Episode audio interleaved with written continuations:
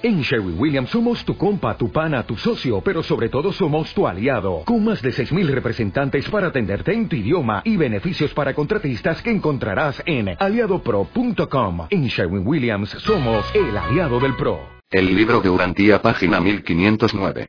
Documento 136 El bautismo y los 40 días Jesús comenzó su ministerio público en el apogeo del interés popular por la predicación de Juan y en la época en que el pueblo judío de Palestina esperaba ansiosamente la aparición del Mesías. Había un gran contraste entre Juan y Jesús. Juan trabajaba con afán y ahínco, mientras que Jesús ponía manos a la obra en una forma apacible y llena de alegría. Solo unas pocas veces en toda su vida se le vio apresurarse. Jesús era un consuelo para el mundo y en cierto modo un ejemplo. Juan en cambio no era ni un consuelo ni un ejemplo. Él predicaba el reino de los cielos pero no mencionaba mucho de su felicidad. Aunque Jesús se refirió a Juan como el más grande de los profetas del antiguo orden, también dijo que el más humilde de entre los que vieran la gran luz de la nueva senda y por lo tanto penetraran en el reino del cielo sería en verdad más grande que Juan. Cuando Juan predicaba del reino venidero, toda la fuerza de su mensaje era, Arrepentíos. Huid de la ira venidera. Cuando Jesús comenzó a predicar, aunque mantuvo la exhortación al arrepentimiento, ese mensaje estaba siempre ligado al Evangelio, a la buena nueva de la felicidad y la libertad que traería el nuevo reino. 1. Los conceptos del Mesías esperado Los judíos tenían muchas ideas distintas sobre la naturaleza del libertador esperado. Cada una de estas diferentes escuelas de enseñanza mesiánica podía invocar como prueba de sus creencias distintas declaraciones de las escrituras hebreas. En general, los judíos consideraban que la historia de su nación comenzaba con Abraham y culminaría en el Mesías y de la nueva era del reino de Dios. En los siglos anteriores habían concebido a este libertador como el siervo del Señor, luego como el Hijo del Hombre, mientras que últimamente algunos hasta habían llegado a referirse al Mesías como el Hijo de Dios. Pero, bien sea que se le llamara la simiente de Abraham o el hijo de David, todos estaban de acuerdo en que había de ser el Mesías, el ungido. Así pues evolucionó el concepto a partir de siervo del Señor a hijo de David, hijo del hombre e hijo de Dios.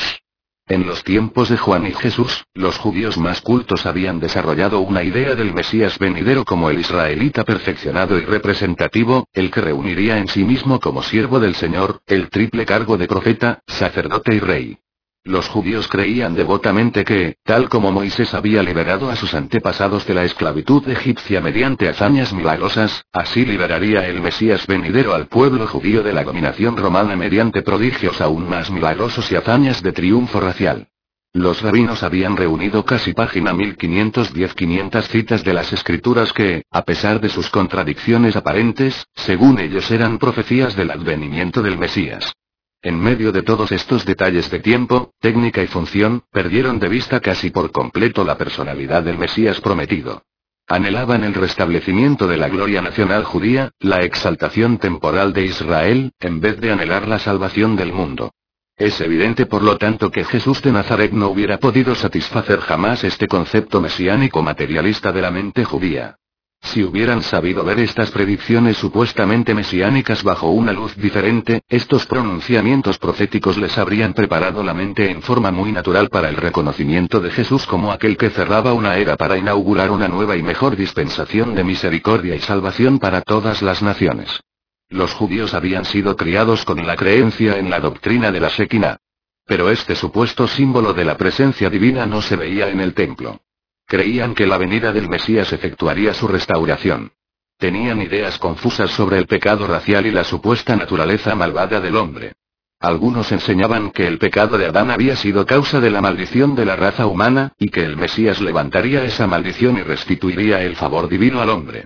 Otros enseñaban que Dios, al crear al hombre, había combinado en él naturalezas buenas y malas que cuando observó el resultado de esta creación, fue grande su desilusión, y que se arrepintió de haber creado así al hombre. Y los que así enseñaban creían que el Mesías vendría para redimir al hombre de esta inherente naturaleza malvada. La mayoría de los judíos creía que ellos seguían languideciendo bajo el poder romano debido a sus pecados colectivos y a la frialdad de los prosélitos gentiles.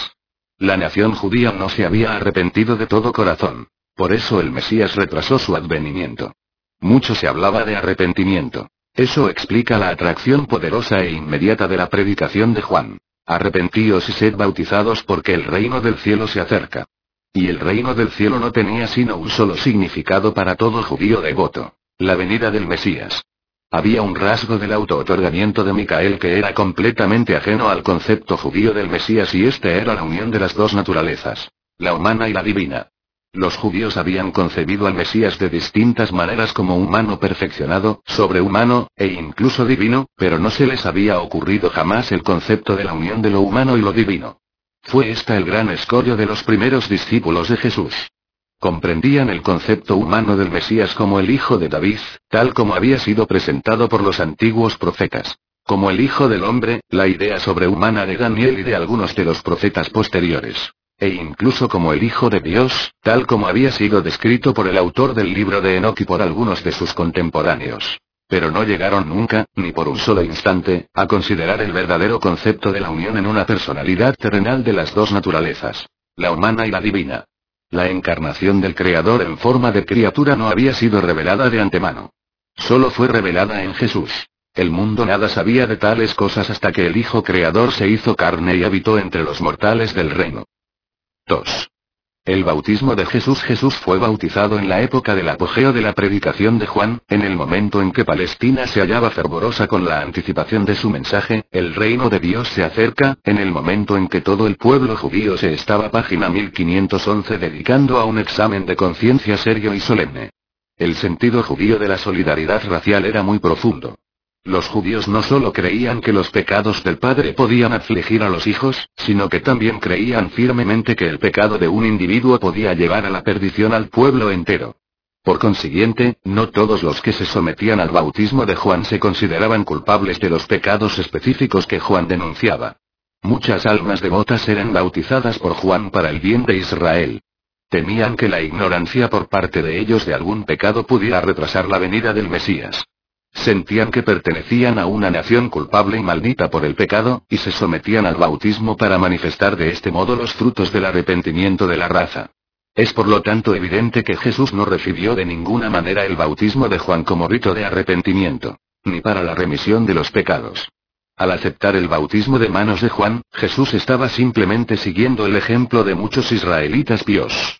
Cuando Jesús de Nazaret bajó al Jordán para ser bautizado, era un mortal de este mundo que había alcanzado el pináculo de la ascensión evolutiva humana en todos los aspectos relacionados con la conquista de la mente y la identificación del yo con el espíritu. Estuvo de pie en el Jordán ese día, como un mortal perfeccionado de los mundos evolutivos del tiempo y del espacio. Una sincronía perfecta y una comunicación plena se habían establecido entre la mente mortal de Jesús y el ajustador espiritual residente, el don divino de su Padre en el paraíso.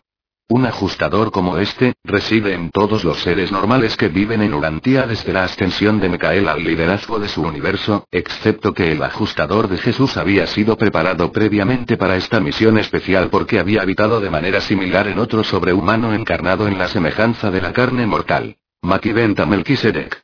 Ordinariamente, cuando un mortal llega a tales altos niveles de perfección de la personalidad, ocurren esos fenómenos preliminares de elevación espiritual que culminan finalmente en la fusión del alma madura del mortal con su ajustador divino asociado. Y aparentemente debía producirse un cambio de esta naturaleza en la experiencia de la personalidad de Jesús de Nazaret ese mismo día en que descendió al Jordán acompañado por sus dos hermanos para ser bautizado por Juan. Esta ceremonia era el acto final de su vida puramente humana en Urantía, y muchos observadores superhumanos esperaban presenciar la fusión del ajustador con la mente que habitaba, pero estaban destinados todos ellos a sufrir una desilusión. Ocurrió algo nuevo y aún más grande. Mientras Juan ponía sus manos sobre Jesús para bautizarlo, el ajustador residente se despidió para siempre del alma humana perfeccionada de Josué ben José. Pocos momentos después, esta entidad divina regresó de Divinington como un ajustador personalizado y jefe de su clase en todo el universo local de Nevadón. Así pues pudo Jesús ver a su propio ex espíritu divino descendiendo sobre él de regreso en forma personalizada. Y oyó ahora a este mismo espíritu de origen del paraíso hablar y decir, Este es mi Hijo amado en quien tengo complacencia. Juan, y los dos hermanos de Jesús, también oyeron estas palabras. Los discípulos de Juan, que estaban a la orilla del río, no oyeron estas palabras ni vieron la aparición del ajustador personalizado. Solo los ojos de Jesús contemplaron al ajustador personalizado. Cuando así hubo hablado el ajustador personalizado, regresado y ahora exaltado, todo fue silencio. Y mientras los cuatro permanecían de pie en el agua, Jesús, volviendo la mirada hacia arriba, al ajustador que se encontraba cerca, oró de este modo. Padre mío que reinas en el cielo, santificado sea tu nombre. Venga tu reino. Que se haga tu voluntad en la tierra, así como se hace en el cielo. Cuando hubo orado, se abrieron los cielos, y el Hijo del Hombre vio la visión, presentada. Página 1512 por el ajustador ahora personalizado, de sí mismo como Hijo de Dios tal como era antes de venir a la tierra en semejanza de la carne mortal, y como volvería a ser cuando terminara su vida encarnada. Esta visión celestial fue solamente para los ojos de Jesús. Fue la voz del ajustador personalizado la que Juan y Jesús oyeron, hablando en nombre del Padre Universal, porque el ajustador es del Padre y como el Padre del paraíso. Por el resto de la vida terrenal de Jesús estuvo este ajustador personalizado asociado con él en todas sus obras. Jesús estuvo en constante comunión con este ajustador exaltado. Cuando Jesús fue bautizado no se arrepintió de error alguno. No hizo confesión alguna de pecados. Su bautismo fue su consagración al cumplimiento de la voluntad del Padre Celestial. Durante su bautismo oyó el inequívoco llamado de su padre, el mandato final de que se ocupara de los asuntos de su padre, y se retiró a solas durante 40 días para discurrir estos múltiples problemas. Al retirarse así por una temporada del contacto personal activo con sus asociados terrenales, Jesús, tal como era, y al estar en Urantía, estaba siguiendo el mismo procedimiento que se observa en los mundos morontiales cuando quiera que un alma ascendente se fusiona con la presencia interior del Padre Universal. Este día de bautismo llevó a su término la vida puramente humana de Jesús. El Hijo Divino ha encontrado a su Padre, el Padre Universal ha encontrado a su Hijo encarnado, y se hablan el uno al otro. Jesús tenía casi 31 años y medio cuando fue bautizado. Si bien Lucas dice que Jesús fue bautizado en el año 15 del reinado de Tiberio César, que sería en el año 29 de DJC, puesto que Augusto murió en el año 14 de DJC, debe recordarse que Tiberio fue coemperador con Augusto por dos años y medio antes de la muerte de Augusto, habiéndose acuñado monedas en su honor en octubre del año 11 de DJC. El decimoquinto año de su reinado fue por lo tanto, en efecto, este mismo año 26 de DJC en que Jesús se bautizó. Fue también este el año en que Poncio Pilato tomó el cargo de gobernador de Judea. 3. Los cuarenta días Jesús había resistido a la gran tentación de su auto-otorgamiento en semejanza de un mortal antes de su bautismo, cuando se había humedecido con el rocío del monte Hermón durante seis semanas.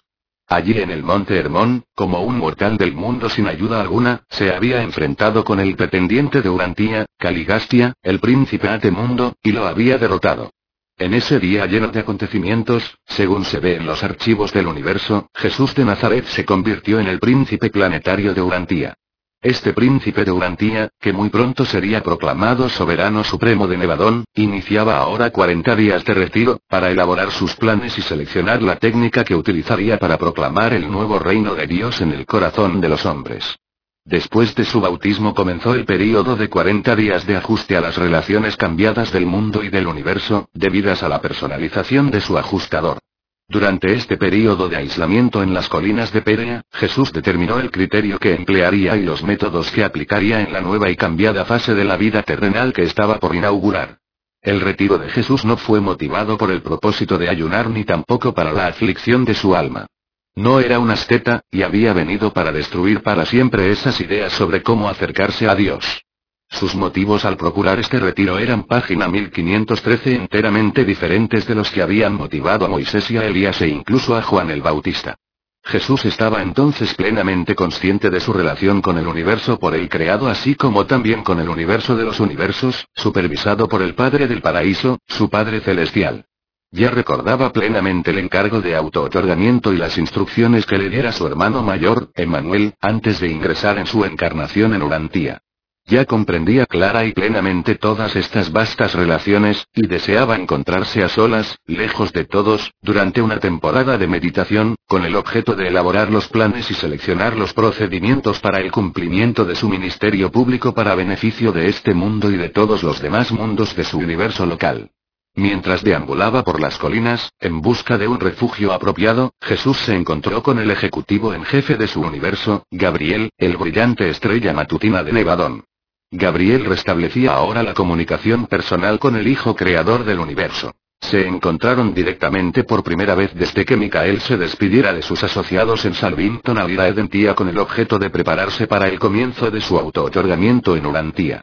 Gabriel, siguiendo las instrucciones de Emanuel y autorizado por los ancianos de los días de Ubersa, puso ante Jesús la información que indicaba que la experiencia de su auto-otorgamiento en Urantía estaba prácticamente terminada en cuanto a alcanzar la soberanía perfeccionada de su universo y la terminación de la rebelión de Lucifer.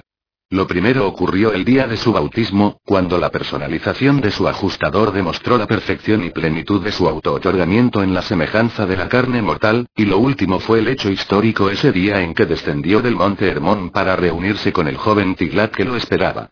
Ahora recibía Jesús la noticia, proveniente de la más alta autoridad del universo local y del superuniverso, de que su obra auto-otorgadora había terminado en lo que se refería a su estado personal en relación con la soberanía y la rebelión. Ya había recibido esta garantía. Directamente del paraíso en su visión bautismal y en el fenómeno de la personalización de su ajustador del pensamiento residente. Mientras estaba en la montaña conversando con Gabriel, el padre de la constelación de Edentía apareció en persona ante Jesús y Gabriel y dijo, los antecedentes están completos. La soberanía de Mecael 611.121 sobre su universo de Nevadón se entroniza por completo a la diestra del Padre Universal. Yo te traigo de Emanuel, tu hermano y patrocinador de tu encarnación en Urantía, la exoneración del auto-otorgamiento. Ahora o en cualquier momento subsiguiente, en la forma que tú selecciones, podrás dar por terminada la encarnación auto-otorgadora, ascender a la diestra de tu Padre, recibir tu soberanía, y tomar tu bien ganado gobierno incondicional de todo Nevadón. También doy fe de que se han completado, por autorización de los ancianos de los días, los expedientes del superuniverso, relativos a la terminación de rebeliones pecaminosas en tu universo y que se te ha otorgado autoridad plena e ilimitada para enfrentarte con todas y cada una de tales posibles sublevaciones en el futuro. Tu obra en Urantía y en la carne de la criatura mortal está formalmente terminada. De ahora en adelante, lo que hagas dependerá de tu propia elección. Cuando el Altísimo Padre de Edentía se hubo despedido, Jesús departió largo rato con Gabriel sobre el bienestar del universo y, al enviar a Emanuel saludos, reiteró su promesa de que siempre recordaría, en la obra que estaba por emprender en Urantía, los consejos recibidos en Salvington, antes del comienzo del auto-otorgamiento. Página 1514 Durante estos 40 días de aislamiento, Santiago y Juan, los hijos de Zebedeo, estaban atareados buscando a Jesús. Muchas veces estuvieron a poca distancia de su morada, pero nunca lo pudieron hallar. 4. Los planes para el ministerio público día tras día, allí en las colinas, Jesús elaboraba planes para el resto de su auto-otorgamiento en Urantía. Primero pensó Jesús que no enseñaría contemporáneamente con Juan. Decidió permanecer en relativo retiro hasta que la obra de Juan cumpliese su propósito, o bien hasta que éste fuera interrumpida en forma súbita por su encarcelación. Bien sabía Jesús que la forma temeraria e imprudente de predicar de Juan suscitaría pronto el temor y la enemistad de los gobernantes civiles. En vista de la situación precaria de Juan, Jesús se dedicó a planear definidamente su programa de esfuerzos públicos para el bien de su pueblo, del mundo y para el bien de todos los mundos habitados de su vasto universo. El auto-otorgamiento de Micael en la semejanza de un ser mortal fue en Urantía pero para todos los mundos de Nevadón. Lo primero que hizo Jesús, después de elaborar completamente el plan general para la coordinación de su programa con el movimiento de Juan, fue repasar mentalmente las instrucciones de Emanuel. Reflexionó profundamente sobre los consejos de su hermano mayor relativos a los métodos de trabajo y la exhortación de que no dejara escritos permanentes en el planeta. De allí en adelante, Jesús nunca volvió a escribir sino sobre arena. En su visita subsiguiente a Nazaret, con gran pena de su hermano José, Jesús destruyó todos los escritos suyos que se conservaban en las tablillas del taller de carpintería y colgadas en las paredes de la vieja casa. Mucho discurrió Jesús en los consejos de Emanuel relativos a su actitud hacia el mundo en el campo económico, social y político tal como lo encontraría por esa época. Jesús no ayunó durante estos 40 días de aislamiento. El período más largo que pasó sin alimentos fue durante los primeros dos días en las colinas, porque tan ensimismado estaba en sus pensamientos que se olvidó de comer. Pero al tercer día fue en busca de alimento. Tampoco fue él tentado en este período por espíritus malignos ni por personalidades rebeldes de este mundo o de cualquier otro mundo. Estos 40 días fueron la ocasión del diálogo final entre la mente divina y la humana, o más bien, el primer funcionamiento real de estas dos mentes que ahora formaban una sola. El resultado de esta temporada de meditación, pletórica de acontecimientos, demostró en forma conclusiva que la mente divina ya dominaba triunfal y espiritualmente al intelecto humano. De ahora en adelante, la mente del hombre se ha convertido en la mente de Dios, y aunque la individualidad de la mente del hombre está constantemente presente, siempre esta mente humana espiritualizada dice, no se haga mi voluntad sino la tuya. Las transacciones de este momento extraordinario no fueron las visiones fantasmagóricas de una mente hambrienta y debilitada, ni tampoco fueron los simbolismos confusos y pueriles que más tarde se transmitirían como las tentaciones de Jesús en el desierto. Más bien fue esta una temporada para la meditación sobre la memorable y variada carrera del auto-otorgamiento en Urantía y para la preparación cuidadosa de esos planes para el ministerio ulterior que pudieran servir mejor a este mundo y contribuir a la vez al mejoramiento de todas las otras esferas aisladas por la rebelión. Jesús discurrió en toda la gama de la vida humana en Urantía, desde los días de Andón y Fonta, pasando por la falta de Adán, y llegando hasta el ministerio de Melquisedec de Salem. Gabriel le había recordado a Jesús que tenía dos caminos que podía seguir para manifestarse al mundo en caso de que decidiera permanecer en Urantía por un página 1515. Tiempo. También se le aclaró a Jesús que su elección en este asunto nada tendría que ver ni con su soberanía universal ni con la terminación de la rebelión de Lucifer. Estos dos caminos de ministerio para el mundo eran 1 su propia senda, la senda que pudiera parecerle más agradable y fructífera desde el punto de vista de las necesidades inmediatas de este mundo y de la edificación presente de su propio universo. 2. La senda del Padre, la ejemplificación de un ideal a largo plazo en cuanto a la vida de las criaturas, visualizada por las altas personalidades de la administración paradisíaca del universo de los universos. Así pues se le aclaró a Jesús que podía tomar dos caminos para ordenar el resto de su vida terrena. Cada uno de estos caminos tenía puntos a su favor a la luz de la situación inmediata. El Hijo del Hombre vio claramente que su elección entre estos dos modos de conducta nada tenía que ver con su recepción de la soberanía de su universo. Que ese era un asunto ya establecido y sellado en los archivos del universo de los universos y que solo esperaba su reclamación en persona. Pero se le indicó a Jesús que mucho complacería a Emanuel, su hermano del paraíso, si Jesús juzgara conveniente completar su carrera terrenal de encarnación tan noblemente como la había comenzado, siempre sujeto a la voluntad del Padre. Al tercer día de su aislamiento Jesús se prometió a sí mismo que volvería al mundo para terminar su carrera terrenal, y que en cualquier situación que conllevara los dos caminos, siempre elegiría la voluntad del Padre. Así vivió pues el resto de su vida terrestre, siempre fiel a esa resolución. Hasta el amargo fin, invariablemente subordinó su voluntad soberana a la de su Padre Celestial. Los 40 días de soledad en el desierto montañoso no fueron un período de grandes tentaciones, sino más bien el período de las grandes decisiones del Maestro. Durante estos días de solitaria comunión consigo mismo y con la presencia inmediata de su padre, el ajustador personalizado, ya no tenía él un guardián serafín personal, tomó, una por una, las grandes decisiones que controlarían su política y conducta por el resto de su carrera terrenal. Posteriormente surgió la tradición de la gran tentación durante este período de aislamiento debido a la confusión con la crónica fragmentaria de la lucha en el monte Hermón, y además porque era costumbre que todos los grandes profetas y líderes humanos comenzaran su carrera pública sometiéndose a un supuesto período de ayuno y de oración. Había sido siempre la costumbre de Jesús, cada vez que se enfrentaba con decisiones nuevas o importantes, retirarse para comulgar con su propio espíritu, para llegar a conocer la voluntad de Dios. A través de toda su planificación para el resto de su vida terrenal, Jesús estuvo siempre dividido en su corazón humano por dos formas opuestas de conducta. 1. Abrigaba el intenso deseo de ganar a su pueblo, y al mundo entero, para que creyeran en él y aceptaran su nuevo reino espiritual. Y bien conocía las ideas de ellos sobre el Mesías venidero. 2. Vivir y obrar de la manera que sabía que su padre aprobaría, llevar a cabo su obra para otros mundos necesitados, y continuar, en el establecimiento del reino, revelando el Padre y mostrando su carácter amante divino. A lo largo de estos días extraordinarios Jesús vivió en una antigua caverna rocosa, un refugio en la ladera de la colina cerca de una aldea en un tiempo llamada Beit Bebía del pequeño manantial que corría por la falda de la colina hasta cerca de este refugio rocoso. Página 1516. 5.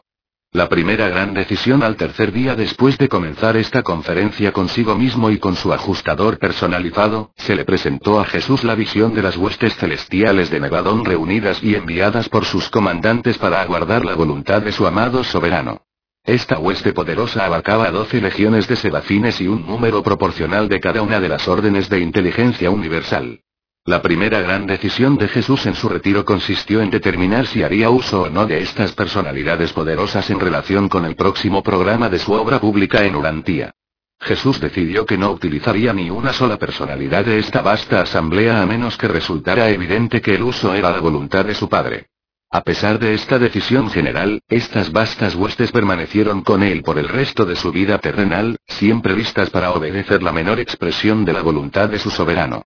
Aunque Jesús no contemplaba constantemente con sus ojos humanos a estas personalidades asistentes, su ajustador personalizado asociado las veía constantemente y podía comunicarse con ellas en todo momento.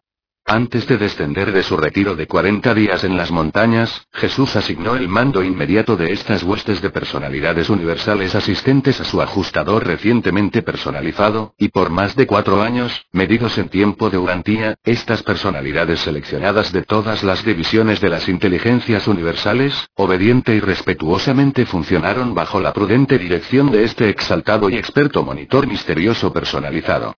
Al asumir el mando de esta poderosa asamblea, el ajustador, siendo a la vez parte y esencia del Padre del Paraíso, aseguró a Jesús que estas agencias sobrehumanas no serían permitidas servirle, manifestarse, o actuar en favor de su carrera terrenal, a menos que ocurriese que dicha intervención fuera la voluntad del Padre. Así pues, en virtud de una gran decisión, se privó Jesús voluntariamente de toda cooperación sobrehumana en todos los asuntos que tuvieran que ver con el resto de su carrera mortal, a menos que el Padre eligiese independientemente participar en un determinado acto o episodio de la obra terrenal del Hijo.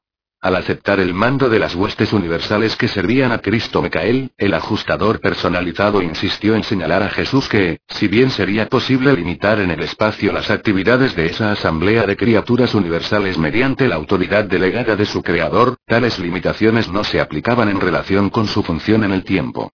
Esta limitación se debía al hecho de que los ajustadores, una vez que han sido personalizados, son seres sin tiempo.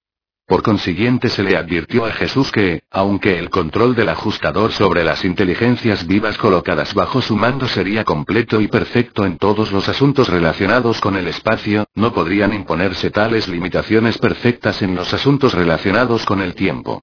Dijo el ajustador. Impediré, tal como tú me lo has ordenado, la intervención de estas huestes de inteligencias universales servidoras en todo aspecto que se relacione con tu carrera terrenal, excepto en aquellos casos en los que el Padre del Paraíso me instruya que exima a tales agencias de la prohibición a fin de que se cumpla su voluntad divina a la que tú has elegido someterte, y en aquellos casos en los que tú puedas emprender una elección o acción de tu voluntad divina humana que tan solo implique desviaciones del orden terrestre natural relacionadas con el tiempo. En todos los eventos de esta índole, soy impotente, y tus criaturas aquí reunidas en perfección y unidad de poder son del mismo modo impotentes. Si tus naturalezas unidas abrigan en algún página 1517 momento tales deseos, estos mandatos de tu elección serán inmediatamente ejecutados. Tu deseo en todos esos asuntos constituirá la condensación del tiempo, y la cosa proyectada es existente. Bajo mi autoridad esto constituye la limitación más plena posible que pueda imponerse a tu soberanía potencial.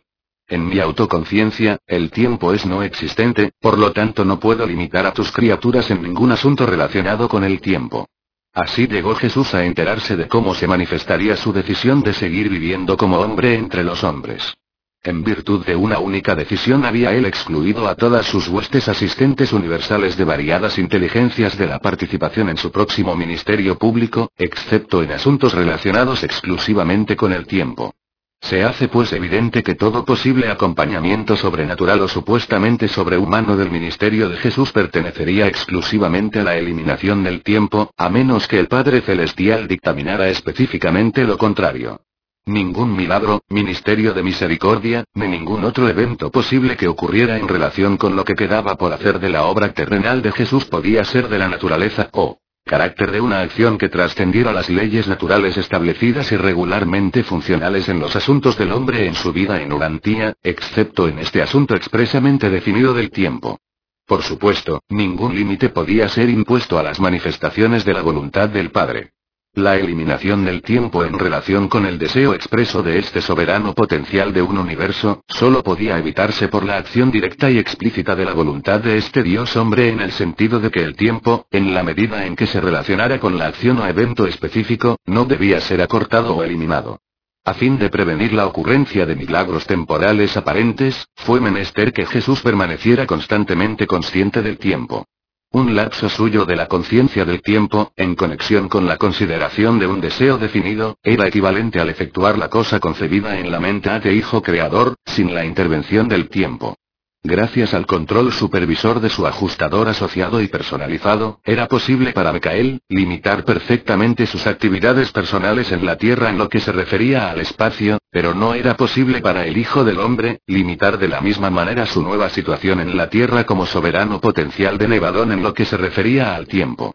Y este era el estado real de Jesús de Nazaret cuando salió para comenzar su ministerio público en Urantía. 6. La segunda decisión habiendo aclarado su línea de conducta en relación con todas las personalidades de todas las clases de las inteligencias por él creadas, hasta donde se la pudiera determinar en vista del potencial inherente a su nuevo estado de divinidad, Jesús dirigió sus pensamientos sobre sí mismo. ¿Qué podía él, ahora plenamente consciente de que era el creador de todas las cosas y de todos los seres existentes de este universo, hacer con estas prerrogativas creadoras en las situaciones recurrentes de la vida con que se enfrentaría inmediatamente al regresar a Galilea para reanudar su obra entre los hombres? En efecto, ya, allí mismo donde se hallaba en estas colinas solitarias, se le había presentado a la fuerza este problema en cuanto a conseguir comida. Al tercer día de sus meditaciones solitarias, el cuerpo humano sintió hambre. ¿Debía acaso ir en busca de alimento como cualquier común mortal, o bien ejercer simplemente sus poderes normales creadores, y producir allí donde se encontraba alimento apropiado para nutrir su cuerpo? Esta gran decisión del maestro os ha sido descrita como una tentación, como un reto de supuestos enemigos, desafiándolo a que mandara que estas piedras se convirtieran en panes. Página 1518 Así pues estableció Jesús otra línea de conducta uniforme para el resto de su obra terrenal. En lo que se referiría a sus necesidades personales, y en general, aún en sus relaciones con otras personalidades, eligió deliberadamente, en ese momento, seguir la senda de la existencia terrenal normal. Se decidió firmemente en contra de una línea de conducta que trascendiera, violara, o alterara las leyes naturales por él establecidas. Pero no podía prometerse a sí mismo, tal como ya le había advertido su ajustador personalizado, que estas leyes naturales no pudieran, bajo ciertas circunstancias concebibles, resultar considerablemente aceleradas. En principio, Jesús decidió que la obra de su vida se organizaría y procedería en conformidad con la ley natural y en armonía con la organización social existente. El maestro eligió por ende un programa de vida que equivalía a una decisión en contra de milagros y prodigios. Una vez más se pronunció a favor de la voluntad del Padre. Una vez más puso todas las cosas en las manos de su Padre del paraíso. La naturaleza humana de Jesús dictaminaba que el primer deber era la autopreservación. Esa es la actitud normal del hombre natural en los mundos del tiempo y del espacio, y es, por consiguiente, una reacción legítima de un mortal de Urantía. Pero las preocupaciones de Jesús no se limitaban tan solo a este mundo y sus criaturas. Estaba viviendo una vida destinada a la instrucción e inspiración de las muchas criaturas de un vastísimo universo. Antes de su esclarecimiento bautismal había vivido en perfecta sumisión a la voluntad y orientación de su Padre Celestial. Enfáticamente decidió continuar en esa misma implícita dependencia mortal de la voluntad del Padre. Se propuso seguir un curso no natural, decidió que no procuraría la autopreservación. Eligió continuar con su línea de conducta según la cual se negaba a defenderse. Expresó sus conclusiones en las palabras de las escrituras conocidas a su mente humana. No solo de pan vivirá el hombre, mas de toda palabra que sale de la boca de Dios. Al llegar a esta conclusión sobre el apetito de la naturaleza física tal como se expresa en el hambre de alimento, el Hijo del Hombre hacía su declaración final sobre todos los demás instintos de la carne y los impulsos naturales de la naturaleza humana. Tal vez podría usar su poder sobrehumano para ayudar a otros, pero para sí mismo, nunca. Y se mantuvo fiel a esta línea de conducta por siempre y hasta el fin, cuando de él se dijo con sarcasmo. A otros salvó, a sí mismo no puede salvarse, porque no lo quiso. Los judíos esperaban a un Mesías que hiciera aún mayores maravillas que Moisés, de quien se decía que había hecho manar agua de la roca en el desierto y que también había alimentado con maná a sus antepasados en el desierto. Jesús conocía la clase de Mesías que esperaban sus compatriotas, y tenía todos los poderes y prerrogativas para equipararse con sus más ardientes esperanzas, pero decidió en contra de tan magnífico programa de poder y gloria. Jesús consideraba semejante curso de acciones milagrosas esperadas como un retroceso a los tiempos antiguos de magia ignorante y a las prácticas depravadas de los hechiceros salvajes. Quizás, para la salvación de sus criaturas, se aviniera a acelerar la ley natural, pero transgredir sus propias leyes, ya fuese para su propio beneficio o para deslumbrar a sus semejantes, eso no lo haría. Y la decisión del maestro fue final. Jesús se condolía de su pueblo. Entendía plenamente cómo habían sido conducidos a esperar al Mesías venidero, cuando la tierra producirá diez mil veces más frutos, y una vid tendrá mil pámpanos, y cada pámpano producirá mil racimos, y cada racimo producirá mil uvas, y cada uva producirá un barril de vino. Los judíos creían que el Mesías inauguraría una era de milagrosa abundancia. Durante mucho tiempo se nutrieron los hebreos de tradiciones de milagros y leyendas de prodigios. Página 1519 No era él un Mesías que venía para multiplicar el pan y el vino. No venía para ministrar tan solo las necesidades temporales. Venía para revelar su Padre Celestial a sus hijos terrenales, mientras trataba de conducir a estos hijos para que con él hicieran el esfuerzo sincero de vivir haciendo la voluntad del Padre Celestial. Con esta decisión, Jesús de Nazaret demostraba para un universo espectador, cuán tonto y pecaminoso es prostituir los talentos divinos y la capacidad dada por Dios para el engrandecimiento personal o para beneficio y gloria puramente egoístas. Había sido ese el pecado de Lucifer y Caligasti. Punto esta gran decisión de Jesús ilustra dramáticamente la verdad de que la satisfacción egoísta y la gratificación sensual, de por sí solas, no pueden dar la felicidad a los seres humanos evolutivos. Hay valores más elevados en la existencia mortal, maestría intelectual y avance espiritual, que trascienden de lejos la gratificación necesaria de los apetitos e impulsos puramente físicos del hombre. Las dotes naturales de talento y habilidad del hombre deberían aplicarse principalmente al desarrollo y ennoblecimiento de sus más elevados poderes de mente y espíritu. Jesús revelaba así a las criaturas de su universo la técnica de un camino nuevo y mejor, los valores morales más elevados del vivir y las satisfacciones espirituales más profundas de la existencia humana evolucionaria en los mundos del espacio. 7.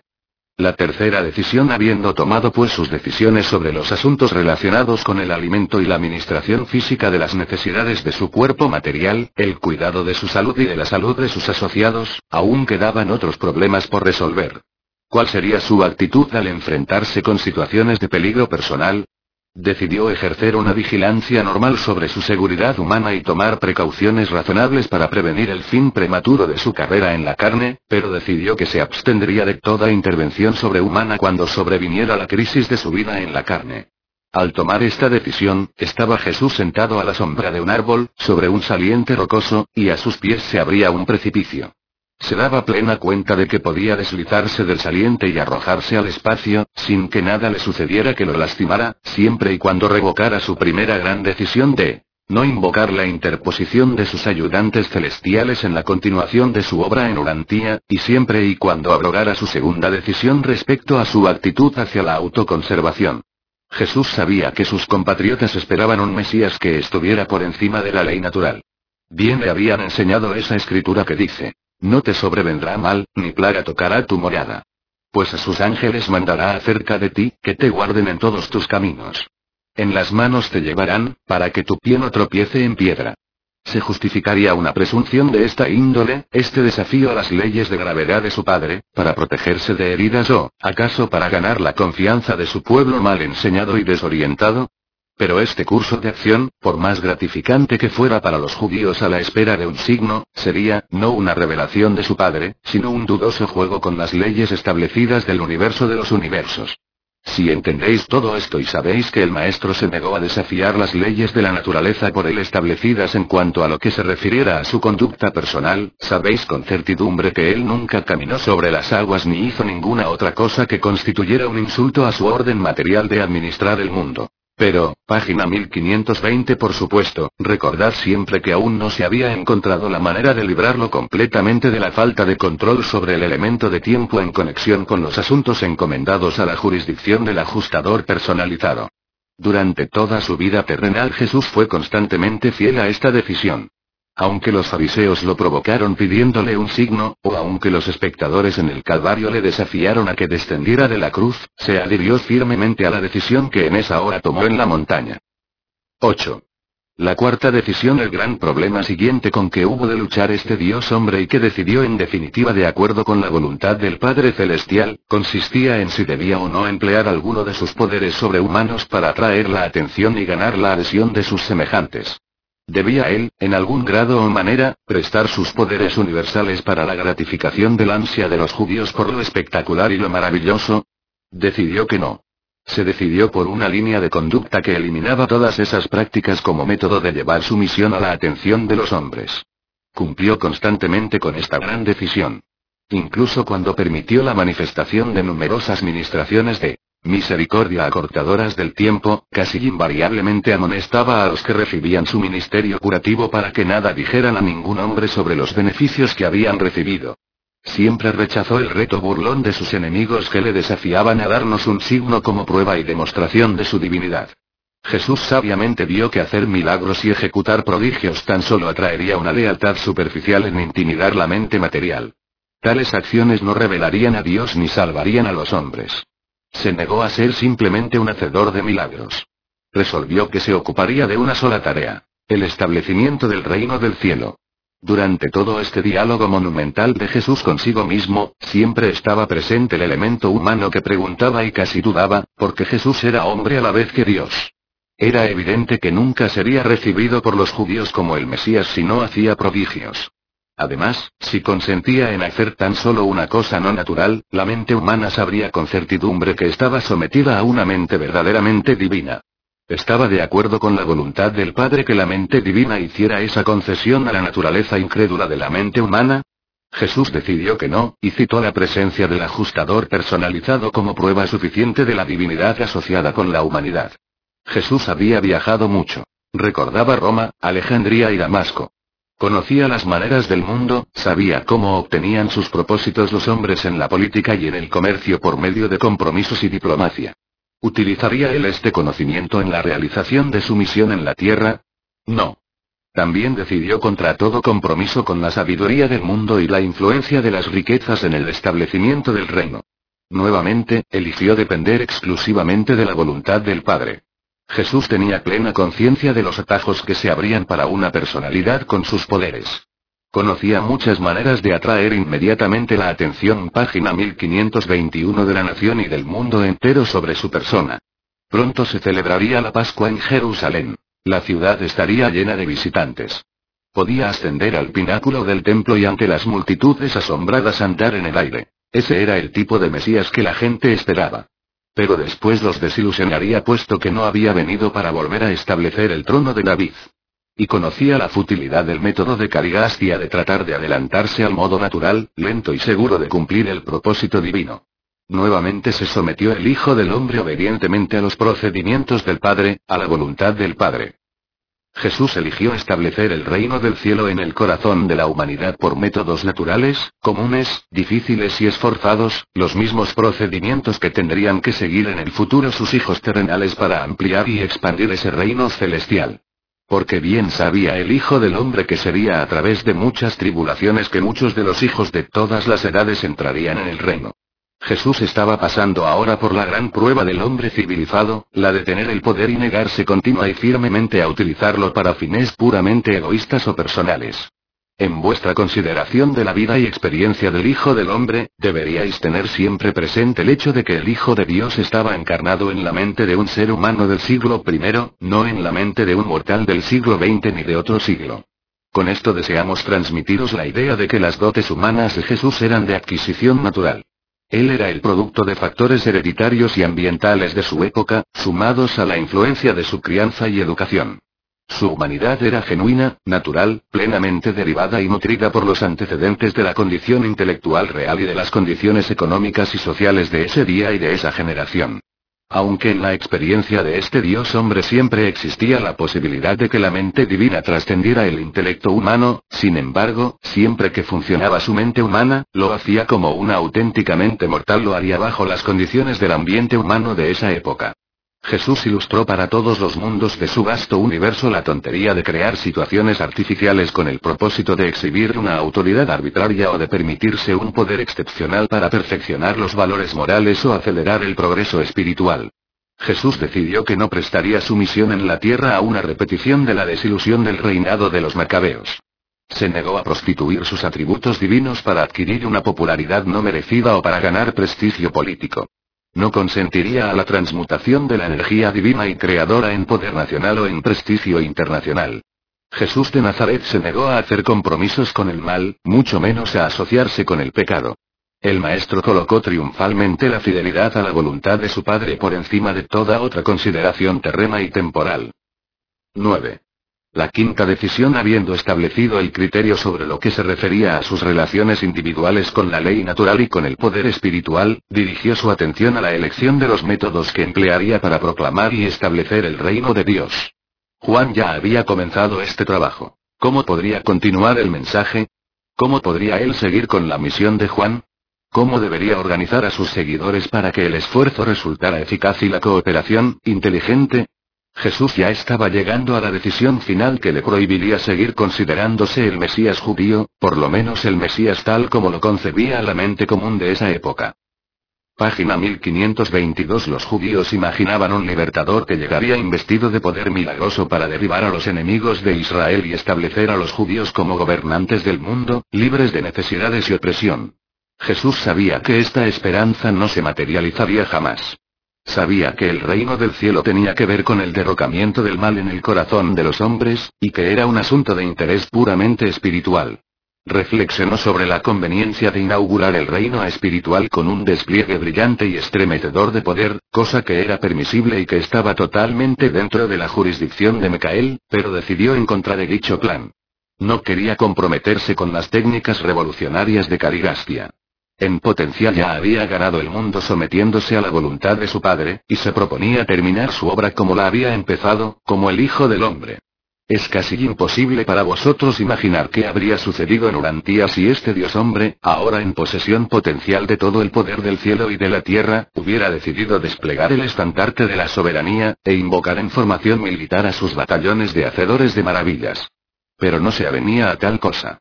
No estaba dispuesto a ponerse al servicio del mal para que, según este suponer, triunfara el culto de Dios. Acataba tan solo la voluntad del Padre.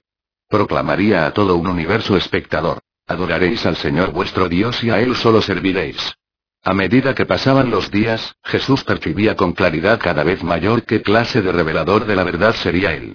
Discernía que el camino de Dios no iba a ser el camino fácil.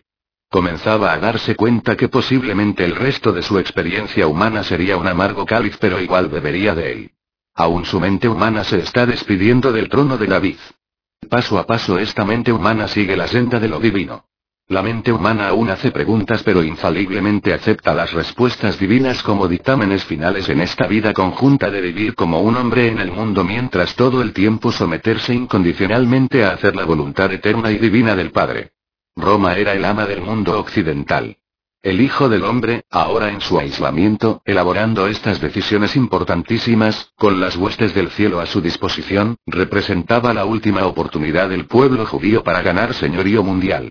Pero este judío que había nacido en la tierra, dotado de tan extraordinaria sabiduría y poder, se negó a usar sus dotes universales tanto para su propio engrandecimiento como para la entronización de su pueblo.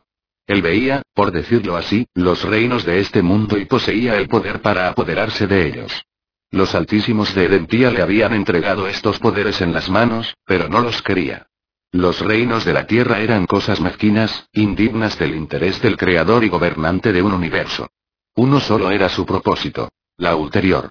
Revelación de Dios al hombre, el establecimiento del reino, la soberanía del Padre Celestial en el corazón de la humanidad.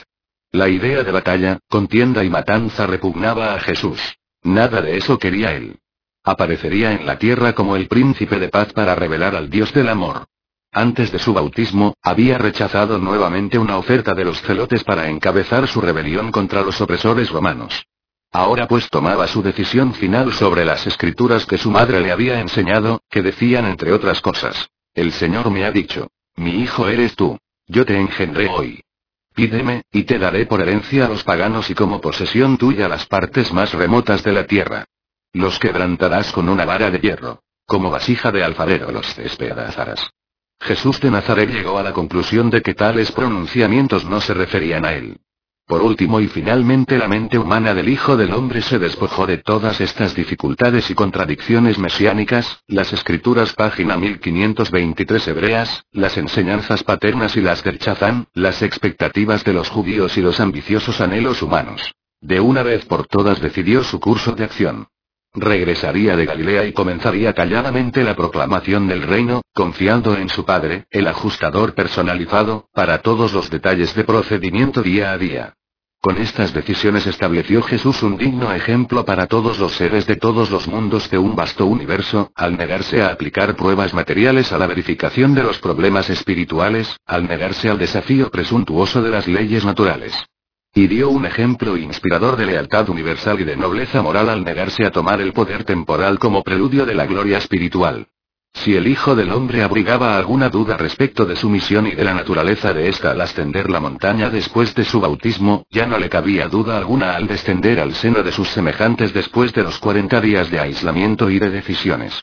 Jesús ha elaborado un programa para el establecimiento del reino del Padre. No habrá de dedicarse a la gratificación física de la gente. No distribuirá pan a las multitudes como viera hacer tan recientemente en Roma. No atraerá la atención haciendo prodigios, a pesar de que los judíos esperan a un libertador de precisamente esta índole. Tampoco intentará ganar la aceptación de un mensaje espiritual mediante una exhibición de autoridad política o de poder temporal. Al rechazar estos métodos de embellecimiento del reino venidero ante los ojos esperanzados de los judíos, Jesús se aseguró de que estos mismos judíos rechazaran certera y finalmente su derecho a la autoridad y la divinidad. Conociendo todo esto, Jesús durante mucho tiempo trató de evitar que sus primeros seguidores se refirieran a él con el nombre de Mesías. A través de su entero ministerio público hubo de enfrentarse constantemente con la necesidad de tratar con tres situaciones recurrentes. El clamor de los hambrientos, la insistente demanda de milagros, y la solicitud final de los que lo seguían que les permitieran coronarlo rey. Pero Jesús no se apartó jamás de las decisiones que tomó durante estos días de aislamiento en las colinas de Perea. 10. La sexta decisión el último día de este memorable retiro, antes de comenzar el descenso del monte para reunirse con Juan y sus discípulos, el Hijo del Hombre tomó su decisión final. Así, con estas palabras comunicó esta decisión al ajustador personalizado. Y en todos los demás asuntos, así como en estas decisiones ya registradas, te prometo que me someteré a la voluntad de mi Padre. Cuando así hubo hablado comenzó el descenso de la montaña. Y su faz resplandecía con la gloria de la victoria espiritual y del triunfo moral.